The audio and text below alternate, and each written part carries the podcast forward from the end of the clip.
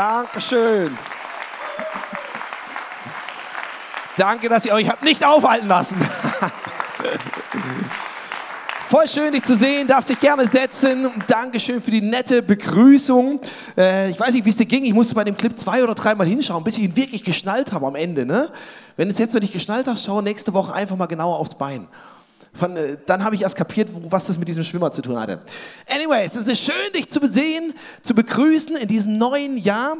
Und äh, wir hatten letzte Woche ja keine Celebration. Und mir geht es dann immer so, dass ich denke, oh, so lange her, dass ich alle gesehen habe. Die eine Woche fällt mir voll auf und von daher freue ich mich, dich heute Morgen zu sehen.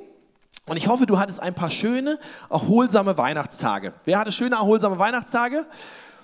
Ich, ne? Super, ne? ich denke, dir geht es genau wie mir. Man liebt diese langen äh, Weihnachtsspaziergänge, ne? wo du mittags irgendwie denkst, Mensch, so, habe heute schon viel gesehen, ne? war schon am Kühlschrank, ne? bin, bin am Sofa vorbeigekommen, jetzt bin ich auf dem Weg zum Sessel, Wetter passt auch und man denkt, war schon richtig aktiv. Ja, ich, ich genieße diese Zeiten. Und äh, dann kommt die harte Realität und der Schnee fällt runter und wir haben zu Hause eine 60 Meter lange Einfahrt, dann musste die stundenlang freischippen und äh, wenn ich mich heute etwas irgendwie komisch bewege, dann hat es einfach damit zu tun, dass ich wahrscheinlich überall Muskelkater habe. Von daher nicht davon irritieren lassen. Ich möchte dich rein, mit reinnehmen in eine Geschichte aus meinem Leben, die hat sich, aus unserem Leben von Desiree und mir, die hat sich zugetragen vor etwas mehr als sechs Jahren. Da begann nämlich Gott äh, uns einen Traum, einen Gedanken ins Herz zu pflanzen. Und er sagte, hey, ich möchte, dass ihr für eine Zeit nach Südafrika geht. Und äh, bei meiner Frau hat das wenig Überzeugung gebraucht, bei mir schon ein bisschen mehr, weil sie wollte schon lange dahin. Ich dachte, Afrika, na, hm, überall nur nicht da. Und äh, irgendwann hatte Gott mich soweit und wir haben uns angefangen vorzubereiten. Haben, ich habe immer mehr gemerkt, ja, das ist wirklich von Gott, das sollten wir machen. Äh, wir haben angefangen, uns vorzubereiten, haben Pläne gemacht, wie machen wir das mit unserem Job und wie machen wir das mit der Wohnung und äh, haben äh, Jobs gekündigt und Geld gespart und äh, Wohnungsmöbel verkauft und ein paar Sachen noch eingelagert bei Freunden. Und irgendwann äh, war es zwei Wochen, bevor der Flug ging. Ne? Jobs waren zu Ende, Wohnung war gekündigt. Wir lebten die letzten zwei Wochen bei meinen Schwiegereltern Ne? Ich habe schon mit meinen Schwiegereltern zusammengelebt, wer kann das schon von sich behaupten? Und wir haben es beide überlebt. Nein, es sind wunderbare Menschen. Auf jeden Fall die letzten zwei Wochen alles aufgegeben, alles bereit. Wir warten nur noch auf diesen Flug, aber wir hatten ein Problem. Wir hatten noch kein Visum. Nicht, weil wir es verpennt haben, sondern wir waren schon Monate vorher dran gewesen. Aber die haben sich einfach nicht zurückgemeldet, haben einfach nichts, ging keiner ans Telefon, haben aufgelegt. Also äh, ganz schräges Verhalten. Und ich sagte, jetzt haben wir ein Problem, weil ohne Visum kommen wir nicht ins Land rein. Und äh, drei Tage bevor der Flieger ging, bin ich dann äh, kurzerhand nach München ins Generalkonsulat gefahren, die dafür zuständig waren. Habe gesagt, Leute, hier bin ich. Ich hätte gern meinen Pass zurück mit Visum drin, weil in drei Tagen muss ich in den Flieger steigen, da brauche ich den. Und äh, sie haben mir dann unmissverständlich erklärt, dass sie mir kein Visum erteilen würden, sich aber damit auch noch ein bisschen Zeit lassen würden mit dieser Ablehnung und dass ich meinen Pass nicht wiederbekommen würde. Was vollkommen äh, unrechtens ist, weil es ist Eigentum der Bundesrepublik Deutschland, nicht von Südafrika, aber sie haben äh, sich einfach noch zwei Monate Zeit gelassen, diesen Pass rauszugeben, ohne Visum. Und für uns war die Situation, wenn du dich reindenkst, wir hatten alles aufgegeben, hatten alles vorbereitet, wussten von Gott, es ist dran, hatten da Bestätigungen für, hatten Frieden drüber, es passte alles waren natürlich noch Unwägbarkeiten. Wir wussten, wir wussten, es braucht noch Wunder von Gott, es braucht noch diverse Dinge. Drei Tage bevor der Flieger steht, wir stehen da und haben keinen Pass und haben kein Visum. Was machst du? In diesem Moment kommt ein Traum, ein Plan, etwas, wo du dir eigentlich sicher warst, dass es richtig ist. Stehst du scheinbar vor den Scherben und denkst, was mache ich jetzt damit? Und vielleicht kennst du ähnliche Situationen in deinem Leben, wo du Hoffnungen hattest, Träume, Visionen, sicher warst, ich soll was machen. Und mit einmal scheint es zu zerbrechen. Christoph hat gerade schon gesagt, Jahresanfang ist immer, man nimmt, macht sich Vorsätze, man setzt sich Ziele fürs Jahr und das ist super. Und ich mache dir Mut, träum groß, trau Gott was zu dieses Jahr in deinem Leben. Aber eins kann ich dir auch sagen, da bin ich nur ehrlich. Wenn du was Großes mit Gott wagst, wird es Herausforderungen geben. Wird nicht alles funktionieren, wie du es dir vorstellst. Wird es Situationen geben, wo du Hindernisse überwinden musst. Wird es Situationen geben, wie du vielleicht wie wir in diesem Moment dastehst und denkst, was soll das jetzt?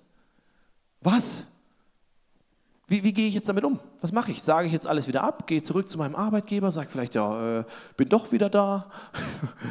Ist die Wohnung schon vermietet? Bleibe ich bei meinen Schwiegereltern? Was mache ich? Und genauso wie es die in unserem persönlichen Leben immer gibt, gibt es diese Situation als Kirche. Wir sind eine Kirche, die träumt groß, die denkt groß, die ist nicht zufrieden mit dem, was jetzt ist, sondern wir wissen, Gott hat noch mehr vor. Weil es nicht nur um uns geht, sondern weil Gott jeden Menschen liebt und jeden Menschen erreichen will. Und weil er möchte, dass wir Teil davon sind. Wenn du Apostelgeschichte liest, darum geht es in, der ganzen, äh, in der ganzen Serie Unstoppable. Was Gott gesagt hat, hey, so stelle ich mir Kirche vor. Ich möchte Kirche. Und Kirche, das ist nicht ein Gebäude, ich sage es immer wieder, das sind nicht, ist nicht irgendwie eine anonyme Masse, sondern Kirche, das ist ein einzelnes Leben. Kirche, das bin ich, das bist du mit deinem Leben, wenn du sagst, ich will mich da einklinken. Gott sagt, ich möchte dich und euch als Kirche nutzen, um was zu verändern in der Welt. Und das war von Anfang an nicht easy. Und von Anfang an waren die Leute, die Kirche gelebt haben, herausgefordert. Aber sie ließen sich nicht aufhalten, sie waren unstoppable. Sie ließen sich nicht aufhalten von Leuten, die, die kompletten Blödsinn erzählt haben. Sie ließen sich nicht aufhalten von Streitereien, sie ließen sich nicht aufhalten von unterschiedlichen Ansichten. Sie ließen sich nicht aufhalten von, von Verfolgung, von Widerständen, die, die sie politisch erlebt haben, sondern sie haben durchgezogen, was Gott ihnen aufs Herz gelegt hat. Und wir wollen uns in dieser Serie anschauen, wie das für uns als Kirche aussehen kann und wie das in deinem Leben aussehen und in meinem Leben ganz konkret aussehen kann. Ich habe dir eine Geschichte mitgebracht, die ist nicht in der Apostelgeschichte, sondern äh, im ersten Teil der Bibel, im Alten Testament. Und das ist die Geschichte von Elisa. Elisa war ein Mann Gottes sozusagen, ein Prophet. Er repräsentierte und er sprach für Gott zu den Menschen. Und äh, er war unterwegs, er reiste umher und immer wenn er in eine bestimmte Stadt kam, oder als er eines Tages in eine bestimmte Stadt kam, war dort eine nette Frau, eine wohlhabende Frau aus wohlhabender Familie und die sagte, Elisa, komm doch heute Mittag, ich lade dich zum Essen ein, du warst unterwegs, hast jetzt deinen Dienst getan, komm mit, isst bei mir, ich lade dich ein zum Essen. Und das Gespräch lief scheinbar gut, weil immer wenn er in diese Stadt kam, hat sie ihn vordern eingeladen. Und jedes Mal, wenn er in dieser Stadt war, ging er zu ihr und, er, und sie hat ihn versorgt. Und irgendwann sagte diese Frau zu ihrem Mann, hey, ich habe überlegt, da kommt immer dieser Prophet, dieser Mann Gottes und, äh, der muss sich vorbereiten auf Dinge, der ist müde von der Reise, der hat Hotel in dem Sinne gibt es auch noch nicht so groß. Was hältst du davon, wenn wir ihm ein Gästezimmer fest bei uns einrichten? Ein Gästezimmer, was nur für ihn ist, wo er einen abgeschlossenen Bereich hat für sich, wo er sich zurückziehen, zu, äh, in Ruhe vorbereiten kann, Dinge durchdenken, beten und so weiter. Und sie hat ihren Mann überzeugt und sagt, alles klar, richt mal ein. Sie richteten dieses Gästezimmer ein, Elisa genoss das, hat ihm geholfen, war ein Segen für ihn. Und irgendwann sagt der Mensch, ich möchte irgendwas Gutes für die Familie zurücktun und hat überlegt, was kann ich machen? Und er stellte fest, diese Frau hatte keine Kinder und war schon eher alt. Und Kinderlosigkeit in der damaligen Zeit, ein Manko, du hast keine Erben, du bist sozial, wird ein bisschen, äh, wirst du belächelt. Es war, es war ein Stigma, was Leute hatten. Er sagte, pass auf, gute Frau, nächstes Jahr komme ich wieder in deine Stadt und in diese Zeit wirst du ein Kind haben. Und die Frau sagte erst, ja, komm, mach mir keine falschen Hoffnungen, keine falschen Versprechungen. Und ein Jahr später hatte sie ein Kind. Und dieses Kind, dieser Sohn wuchs wunderbar heran, er wurde, wir wissen nicht ganz genau, wie alt er war, aber er lebte wunderbar, er, er, er war gesund, er ernährte sich gut. Er ging eines Tages raus aufs Feld und dann passierte etwas, nämlich mit einmal klagte er über starke Kopfschmerzen. Sie brachten ihn zurück in das Haus zu seiner Mutter und am Mittag starb er. Gleiche Situation. Plötzlich was erlebt mit Gott. Gott hat ein Wunder getan, womit ich vielleicht gar nicht gerechnet habe. Und dann Scheinbar alles für die Katz.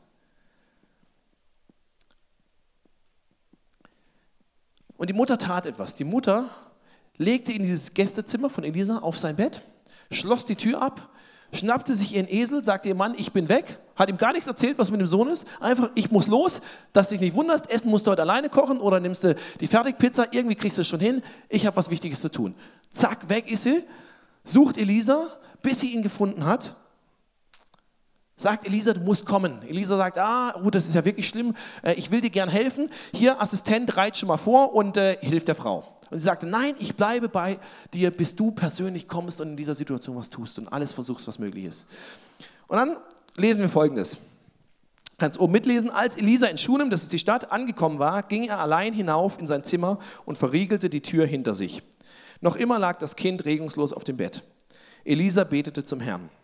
Dann legte er sich so auf den toten Jungen, dass sein Mund auf dem Mund des Kindes lag, seine Augen auf dessen Augen und seine Hände auf dessen Händen. Während er so da lag, wurde der Leib des Toten langsam warm. Der Prophet stand auf, verließ das Zimmer und ging im Haus umher. Schließlich kehrte er zurück und legte sich noch einmal auf den Jungen. Da nieste das Kind siebenmal und schlug die Augen auf. Und denkst vielleicht, schräge Geschichte. Aber ich glaube, das ist die Wahrheit. Weil ich immer wieder erlebt habe, Gott tut Wunder und Gottes Wunder sehen nie nach Schema XY aus. Du kannst kein Wunder planen und du kannst auch kein Wunder über irgendeinen Bauplan dir zusammenschustern. Gott handelt, wie er es möchte. Und es gibt vier Personen, die in dieser Story eine Rolle spielen und zwei möchte ich mit, mit dir heute Morgen kurz anschauen und überlegen, was hat die Story mit dir und mit uns als Kirche zu tun. Und so, wir haben zum einen den Sohn. Er hat sich gut entwickelt. Er ist ein Wunder Gottes, dass er überhaupt lebt, ist ein Wunder. Plötzlich passiert was. Plötzlich kommt Schmerz, dieser Kopfschmerz am Morgen. Kurz darauf ist er tot. Und vielleicht geht es dir manchmal wie diesem Sohn, wo du merkst, eigentlich bin ich gut gestartet. Eigentlich habe ich was mit Gott erlebt. Eigentlich habe ich gesehen, was er getan hat. Mein Leben ist ein, ein Zeugnis davon. Und plötzlich passiert irgendwas. Eine Krankheit, ein persönlicher Verlust, irgendwas in deinem Leben, eine Enttäuschung, wo dich ein Freund hintergeht, irgendetwas. Und du merkst, in dir stirbt was ab. So wie der Junge damals leblos irgendwann auf deinem Bett da lag, keine Regung mehr in sich hatte, merkst du plötzlich, hey, plötzlich ist mir eine Leidenschaft abgestorben. Eine Leidenschaft vielleicht für Gott, eine Leidenschaft für das, was er tun will. Eine Leidenschaft vielleicht für meinen Partner.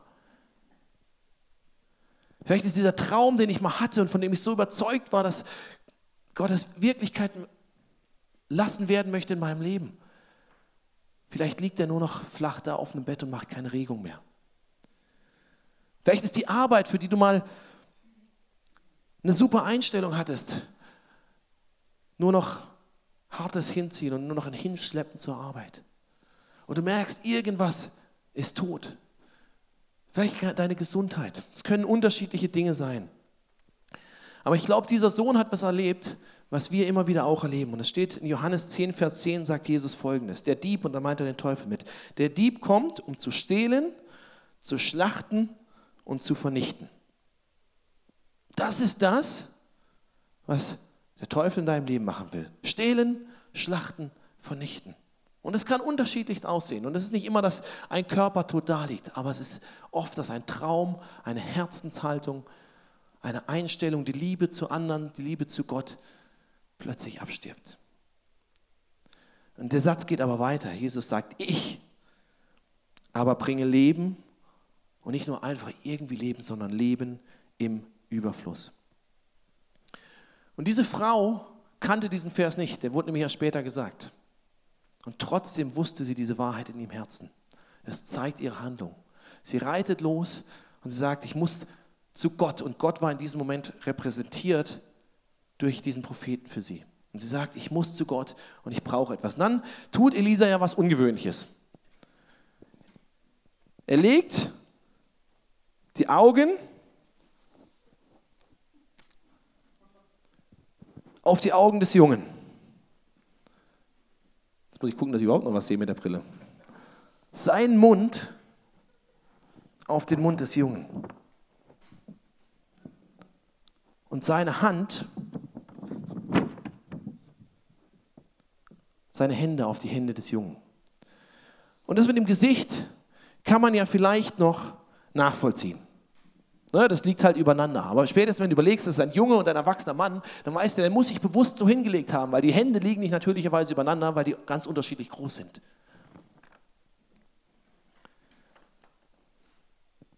Und ich glaube, diese Dinge symbolisieren was. Diese Dinge sollen uns was zeigen. Und ich glaube, die Augen sollen uns zeigen, die stehen für die Art, wie wir Dinge im Leben sehen. Der Mund steht für die Art, wie wir über Dinge im Leben sprechen. Und die Hand steht, über, steht für die Art, wie wir Dinge im Leben anpacken. Weißt du, wir können nicht immer alle Situationen ändern. Wir können nicht immer alles ändern, was in unserem Leben passiert. Wir haben oft keinen riesigen Einfluss auf die Umstände in unserem Leben. Aber was wir immer ändern können, ist die Art, wie wir Dinge sehen, die Art, wie wir über Dinge sprechen und die Art, wie wir Dinge in unserem Leben anpacken. Ich glaube, es ist kein Zufall, dass Elisa bewusst diese Körperteile des Jungen mit Sein berührt hat, weil er sagte, durch mich fließt Gottes Kraft und ich möchte, dass Gottes Kraft wieder in diese Bereiche in dem Leben des Jungen zurückkommt. Und der Junge sprang nicht plötzlich auf, sondern langsam startete ein Prozess, wo wieder Leben in den Jungen reinkam. Und ich glaube, Gott möchte das manchmal in unserem Leben tun. Wenn du da sitzt und sagst, Mensch, eigentlich ist was abgestorben, ein Bereich in meinem Leben. Da ist was passiert, der Traum ist gestorben, das Vertrauen zu Gott oder zu meinem Ehepartner oder zu wem auch immer ist gestorben, weil dies und das und jenes passiert ist, was ich nicht verstanden habe. Dann möchte Gott, dass du heute Abend, heute Morgen weißt, er möchte seine Augen auf deine Augen leben, damit du wieder anfangen kannst, Dinge zu sehen wie er. Er möchte mit seinem Mund deinen Mund berühren, damit du anfangen kannst, über Dinge in deinem Leben zu sprechen, wie er darüber spricht. Er möchte seine, deine Hand mit seiner Hand berühren, damit du Dinge wieder auf göttliche Art und Weise anpacken kannst. Und weißt du, diese drei Körperteile, die spielen in der Schöpfungsgeschichte, da wo alles anfängt, wo Gott gesagt hat, jetzt schaffe ich Leben, spielen die bei Gott eine Rolle. Gott hat Dinge gesehen, bevor sie da waren. Er hat sie mit seinen Augen gesehen. Das war der Anfang. Dann hat er sie ins Leben gesprochen. Er hat gesagt, es werde. Und die Bibel sagt, und es ward. Er sprach darüber und es passierte. Und am Ende, zum Abschluss, formte er mit seinen, Mensch, äh, mit seinen Händen den Menschen. Ich glaube, das ist kein Zufall, sondern ich glaube, Gott möchte heute Morgen Leuten sagen, hey, lass mich deine Augen mit meinen Augen berühren. Lass mich deine Hände mit meinen Händen berühren. Lass mich deinen Mund mit meinem Mund berühren und lass mich anfangen, Dinge, die vielleicht in dir abgestorben sind, wieder zum Leben zu erwecken. Ich war vor Jahren mit meiner Family im, in der Region Barcelona. Und äh, wenn du Barcelona weißt, äh, kennst die Region, weißt du, ein bekannter Künstler hat dort gewirkt, nämlich Salvador Dali. Ähm, und als Jugendlicher ist man jetzt nicht so kunstinteressiert. Aber ein Bild hatte ich immer schon gesehen und ich äh, habe mir dieses dann angeschaut, als wir dort waren und in diesem Museum und Haus und sonst was waren. Und das, äh, dieses Bild hast du bestimmt schon mal gesehen, die zerrinnende Zeit von Dali. Und Dali ist einer der bekanntesten, größten Künstler. Wenn du Dali nicht kennst, denk von mir aus an Picasso oder wen auch immer du kennst. Van Gogh oder was auch immer. Jetzt stell dir vor, ich wäre in diesem Museum gestanden, hätte mir das Bild angeschaut, hätte gesagt, ja, ach, ja, hm, ist irgendwie komisch da, der Zeiger, der ist irgendwie unproportional, hat er schlecht gezeichnet, und da der Schatten, der, der fällt irgendwie auch nicht richtig und überhaupt, was, was soll der Berg da im Hintergrund, also irgendwie das Ganze, das Ganze passt für mich nicht so zusammen, ne? irgendwie ein komisches Bild, was hat er sich dabei gedacht? Wenn ich das gemacht hätte, hätten alle gesagt, du hast ein totales Rad ab. Kein Mensch würde sich hinstellen und würde anfangen, an diesem Bild rumzukritisieren, oder? Also außer du bist komplett abgehoben, dann kann ich dir auch mehr helfen. Das würde keiner machen. Keiner würde sich von Meisterwerk stellen und sagen, hey, da ist, ist irgendwie schief. Und trotzdem machen wir es immer wieder. Ich habe dir ein anderes Meisterwerk mitgebracht. Ein noch größeres Meisterwerk als das. Ein Meisterwerk, wo wir es trotzdem immer wieder sagen, ja, passt irgendwie nicht. Guck mal das Meisterwerk an.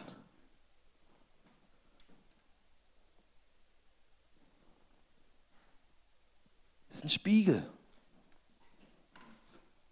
Da ist eine hübsche Person drin. Begabte Person, talentierte Person. Und du lachst, denkst, wie kann er so arrogant sein, über sich so zu sprechen? Ich bin nicht arrogant. Ich sage nur, was Gott sagt. Und das Gleiche gilt für dich. Das macht mich nicht besonders. Nicht besser als dich, aber es macht mich besonders. Genau wie es dich besonders macht.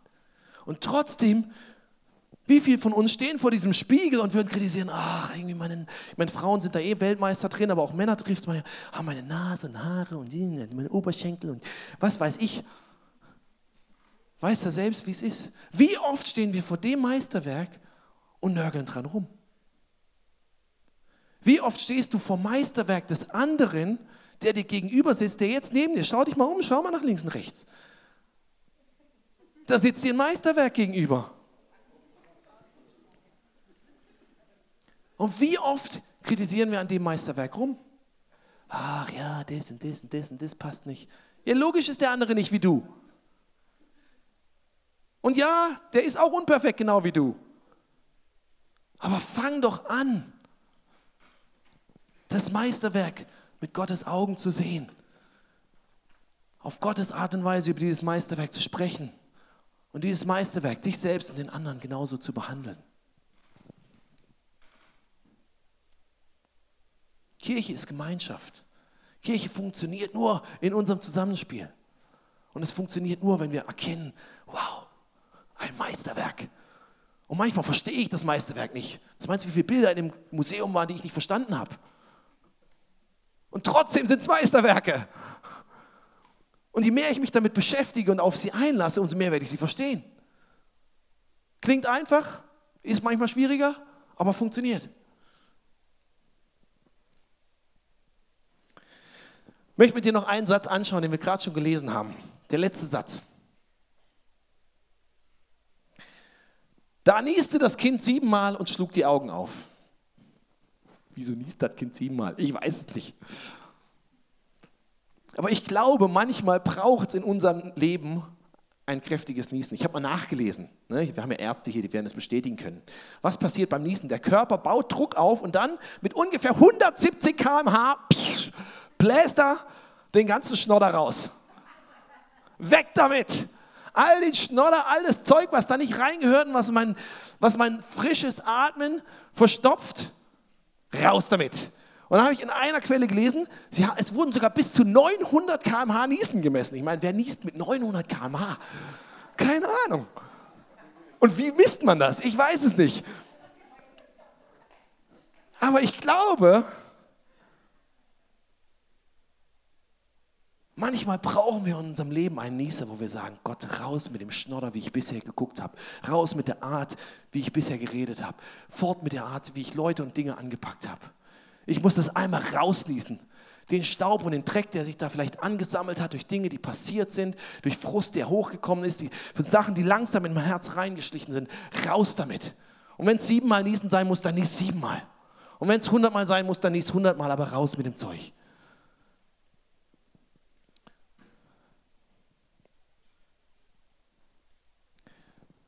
Ich habe gesagt, wir schauen zwei Personen in dieser Geschichte an. Die zweite Person ist die Mutter.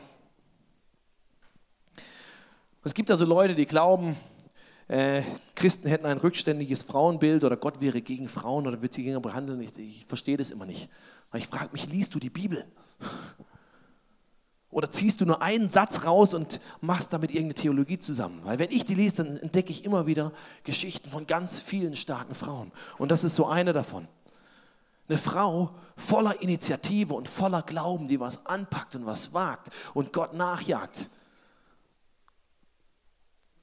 Eine Frau, die entschlossen und unaufhaltsam war. Eine Frau, die sie entschlossen hatte zu sagen, hey, ich will mit meinem Leben ein Segen sein. Da kommt dieser Prophet und er tut einen harten Dienst und er reist umher und hinterher finden ein paar Leute es gut und ein paar Leute nicht und ein paar klatschen vielleicht und ein paar werfen mit Steinen. Ich will für den ein Segen sein. Ich mache mein Haus auf. Ich nutze das, was ich habe und bin ein Segen für jemand anderen. Ich gebe ihm, ich mache meine Tür auf und versorge ihn mit Essen. Nicht einmal, sondern mehrfach. Und irgendwann stelle ich meine persönlichen Bedürfnisse hinter an und gebe ein Zimmer in meinem Haus auf, damit er immer, wann er kommt, jederzeit kommen kann und da Freiraum hat. Ich will ein Segen sein. Es kostet mich zwar persönlich was, aber ich will ein Segen sein. Ich lasse mich davon nicht aufhalten. Ging von ihr aus. Und gleichzeitig, die sagt, ich bringe meine Not zu Gott. Ich habe was erlebt. Es hat mich Überwindung gekostet. Es hat mich Mut gekostet. Ich habe vielleicht nicht gleich Juhu geschrien, wie der Prophet mir das zugesagt hat, aber ich habe mich darauf eingelassen. Und dann kommt der Rückschlag und der geliebte Sohn ist tot. Alle Befürchtungen, die ich hatte, sind eingetroffen. Es ist ein Fakt, der liegt tot da. Und sie redet es sich nicht schön, sie ignoriert nicht die Fakten, aber sie sagt, ich gehe mit meiner Not zu Gott und ich lasse mich nicht aufhalten, alles zu versuchen und alles zu ihm zu bringen und zu schauen, was er machen kann. Der Umstand, dass der Sohn tot war, wäre berechtigt. Jeder hätte gesagt, ja, ich verstehe voll, total ätzend, äh, verstehe, dass du enttäuscht bist und mach dies und das und äh, komm, ich, ich betüttel dich. Und ich, ich sage nicht, dass das falsch ist. Ich sage nicht, dass es keinen Platz für Trauer gibt. Verstehe mich nicht falsch. Aber die Frau macht was anderes. Sie organisiert nicht die Beerdigung, sondern sie organisiert ein neues Leben. Sie sagt, ich ziehe meine Jacke an, ich setze mich auf meinen Esel, ich frage nicht mal meinen, meinen Mann, ob ich sollte und was er davon hält. Ich sage ihm noch nicht mal, was passiert ist, sondern ich reite los und jage Gott nach in der Situation. Ich bleibe hier nicht stehen.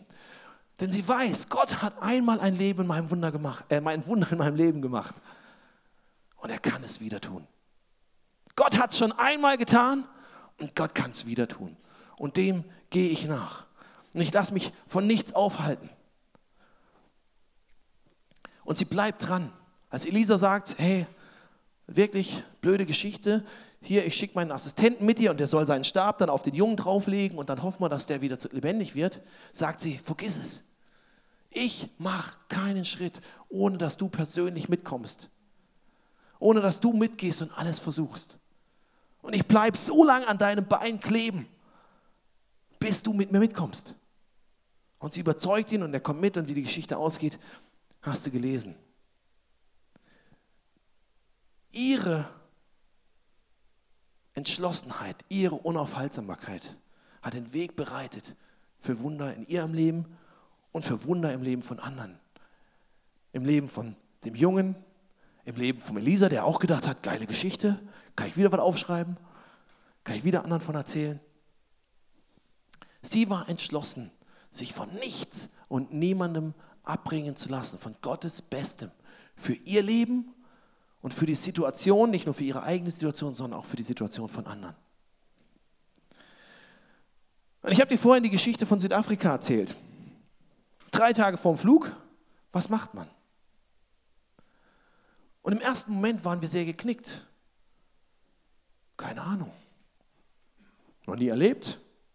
In der Bibel habe ich auch keine Visumsgeschichte gefunden. Wie gehst du damit um? Wie gehst du damit um?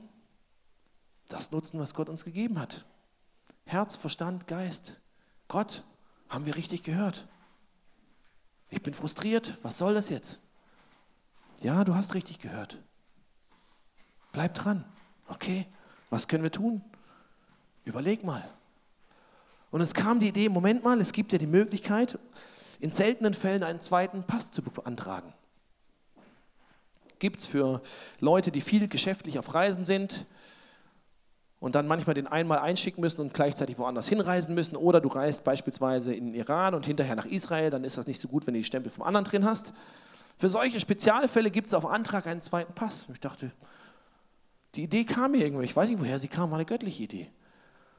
Wir sind aufs Rathaus marschiert und haben gesagt, pass auf, das ist die Situation, ich hätte gern einen zweiten Pass. Wie schnell könnt ihr uns den besorgen?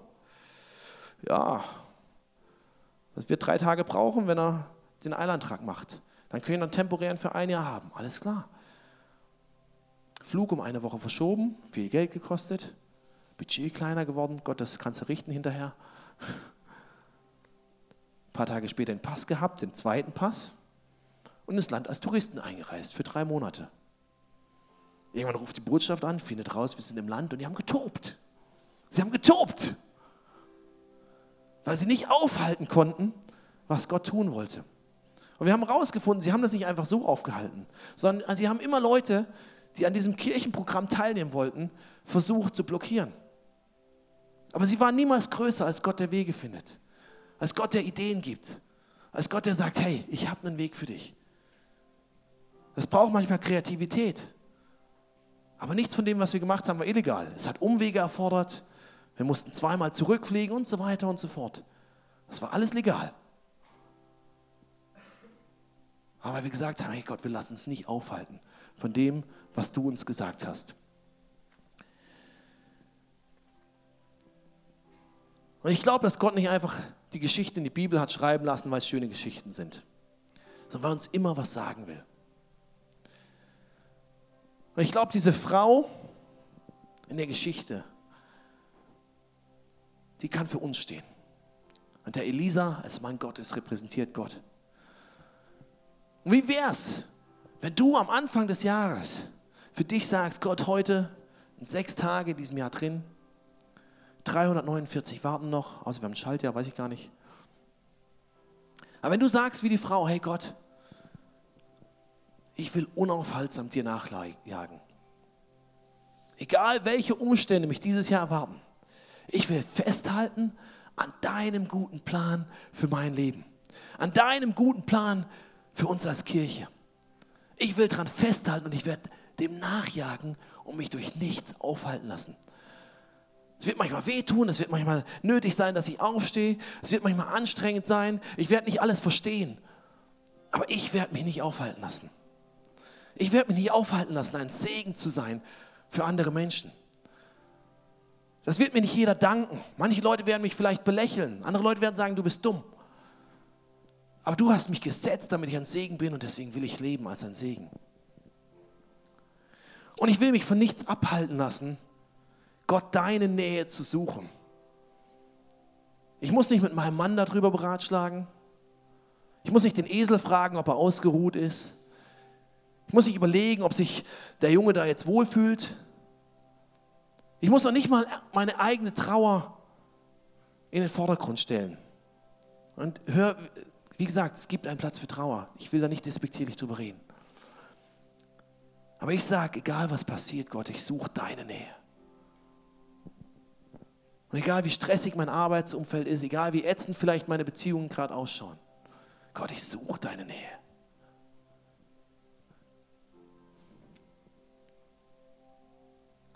Und ich fange an, dass ich, wenn ich merke, dass ich tot bin, Augen, Mund, Hände Gott von dir wiederbeleben lasse. Vielleicht ist das der erste Schritt, unaufhaltsam zu leben. Zu sagen, Gott, hier bin ich, hier ist meine Hand, hier ist mein Mund, hier sind meine Augen. Veränder du es.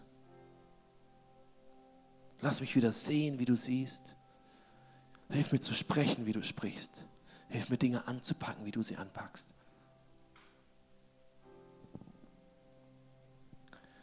Möchte ich zum Abschluss fragen, wo sind vielleicht diese Bereiche in deinem Leben? Ich lade dich ein, dass du aufstehst.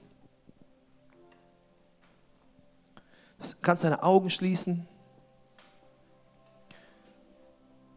wenn du gemerkt hast, Gott hat heute Morgen zu dir geredet, hat dir vielleicht irgendwas gezeigt, wo du eine frische Belebung von ihm brauchst.